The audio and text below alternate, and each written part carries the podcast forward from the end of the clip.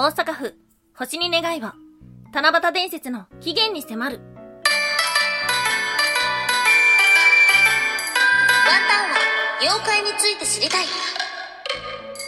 はい、空飛ぶワンタンです。ワンタンは妖怪について知りたいってことで、この番組は普段キャラクター業界で働いてるワンタンが、日本におけるめちゃくちゃ面白いキャラクター妖怪についてサクサクっと紹介している番組です。この番組のスポンサーはともさまさん、歴史とか世界遺産とかを語るラジオなど放送されています。詳細はツイッターにありますので、ぜひぜひ番組概要欄からチェックしてみてください。はい。夏バテ夏バテなのかな？なんかワンタンは急に夏バテになってしまったのか、食欲不振に陥っています。こういう時何食べたらいいんだろう？で、最近、ワンタンは展示会でビスケットを大量にもらったので、今はビスケットを食べています ビスケット生活を送っていますが、夏バテにおすすめの食べ物があったら教えてください。はい。ということで、7月、もう今年も1年、半分が終わりましたが、いかがお過ごしでしょうか？いや、7月はね、忙しいですよ。6月も忙しいというふうに言ったんですが、7月はですね、取り上げないといけないことがもうたくさんあるんですよ。今日が七夕でしょ？で、次の日曜日が、ナウシカの話でしょ？でも、ちょっとその次もジブリで続くか、映画作品で続くかっていうことで、もう何から手をつけようという状態になってます。妖怪についてサクサクっと紹介している番組になります。はい。いいですね。話すことがたくさんあることはいいことだと思います。はい。ということで、毎週木曜日は妖怪日本一周の旅ということで日本中の妖怪のお話をしておりますが、今日お話をするのは、七夕のお話。はい。ということで、七夕というと、どこを思い浮かべますか？ワンタンは、やっぱり、ねぶた祭りかなあとは、東京でもね、高円寺で七夕祭りが結構盛んなんですよね。っていうところで、あと、七夕のお祭りってた、夏祭りはたくさんあるんだけど、七夕っていうと、意外とそんなに多くない気がする。で、七夕の起源については、1年前も紹介したことがあると思います。で、まあ、例にもよって中国からやってきたお祭りと、日本の物語と、いろんな民間信仰とっていうのが、おーーっていう風に混ざって今の七夕になってるんですけども、日本の七夕の発祥の地を知りたいと思って、いろいろ調べていったら、とある場所が出てきました。今日、お届けをする都道府県は、大阪府。はい、県庁所在地は大阪市ですね。うん。この間行ってきました。で、ちょうどこの間行ったところにですね、そんな七夕の起源かもしれない場所があったのです。はい。ということで、今日の前半の方はですね、まあ、七夕に何すりゃいいんだよっていうことをおさらいさせていただきまして、後半には、そんな大阪府のお話をしていけたらと思っております。今日は3つに分けてお話をしていきましょう。まず1つ目、七夕で準備しないといけないのは何？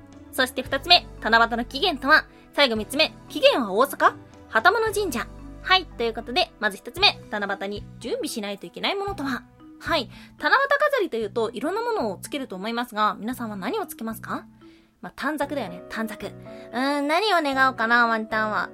ワンタンの短冊は、うーん、夏バテ解消。そんな夢のない子供になってしまった。でもね、今日会社のね、人が言ったんですけども、その娘の短冊の願いっていうのが、目に星を入れたいっていうのがあったらしくて、で、これ何っていう風に聞いてたら、あの、推しの子の愛ちゃんの目に星が入ってるので、それに憧れてるって話を聞いて素敵だなと思いました。それで、帰って、夏バテとか言ってるワンタンさんどうなんだっていうふうに思うんですけども、まあまあまあまあ、それは置いといて、七夕というといろんなものを飾ると思います。で、それらにはきちんと意味があることはご存知でしょうか？その一部を紹介させていただきましょう。網飾り。これはね、ワンタンもよく思いつく。網飾り。これは、漁業の網を表していて、大量を祈願してるそうです。他には折り鶴。まあ、折り鶴も定番だと思うんですけども、これは家内安全だったり、健康長寿。あとは巾着。これは金運上昇の意味。あとはね、紙子。これね、ワンタンはあまりイメージなかったんですけども、折り紙で作った人形。これもつけるみたいですね。で、これは裁縫の上達を願う。または人形というところから病気や災いの身代わりになってもらう。なんていうような意味があるそうです。他にもね、いろんな意味がありました。で、今お話をしてきたワンタンが思いついた短冊ではあるんですけども、実はこの短冊は5色あるらしい。その5色というのは、はい、5行説から来ています。赤、黒、青、白、黄、こっから来てるみたいです。そうだったっけ？あんまり覚えてないな。で、その他にも、七夕といえば食べるものがあります。それは、そうめん。はい。そうめんを食べるイメージがあると思うんですけども、これは天の川をイメージしたそうめんだけではなく、旗織りの、えっと、糸を表しているというような意味でのそうめんもあるそうです。ではありますが、もともとはそうめんではありませんでした。作兵衛という食べ物がそうめんに転じていたそうなんですけども、この作兵衛というのは小麦粉や米粉をひねってあげたお菓子等の時代にあるそうです。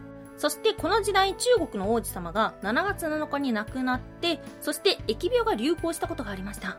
王子様の好物の作兵衛を治めることで、その災いが収まったというようなお話がありました。なのでそういった願いから生まれたのかもしれないですね。そして今日の二つ目、七夕の起源とは、有名なお話では七夕というのは三つのものが掛け合わされたものと言われています。その一つ目、中国の星伝説。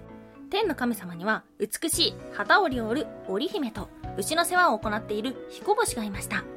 二人は結婚すると仕事をせず遊んでばかりの生活をします。それに怒った神様は二人を天の川を挟んで引き離してしまいました。しかし、引きから離したことにより、さらに仕事をしなくなりました。ということで、真面目に働くことを条件に、年に一度だけ会うことを許された。そんなお話かな。そして二つ目が、亀甲殿の行事。はい。これはですね、中国の7月7日の夜に行われると言われていて、手芸や芸術の上達を祈願するものです。そして最後三つ目が、日本の民間に伝わっている、七夕詰信仰。七夕というのは、秋の豊作を願い、着物を折って棚に備える行事のことだったそうです。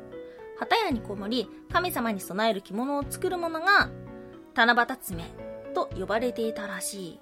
はい。ということで、日本にあった七夕詰めの信仰。これが、亀甲でも、あ、うちも手芸とか針仕事の話だよ。で、これ7月7日だよ。あ、7月7日って言ったら星伝説があるよ。ということで、いろんなものが掛け合わさって、今の七夕になったそうです。諸説あり。はい。そして今日の最後3つ目。起源は大阪、旗物神社。はい。七夕爪のお話とかでいろいろ起源を探しに探して探しまくりましたが、意外と近くにありました。大阪府、片野市というところがあります。ここにある旗物神社。ここが七夕の起源ではないかと言われていました。いつからあるのかはっきりしたことは分かっていないそうですが、室町時代にはすでにあったということです。今でも7月の6日、7日は七夕のお祭りをされています。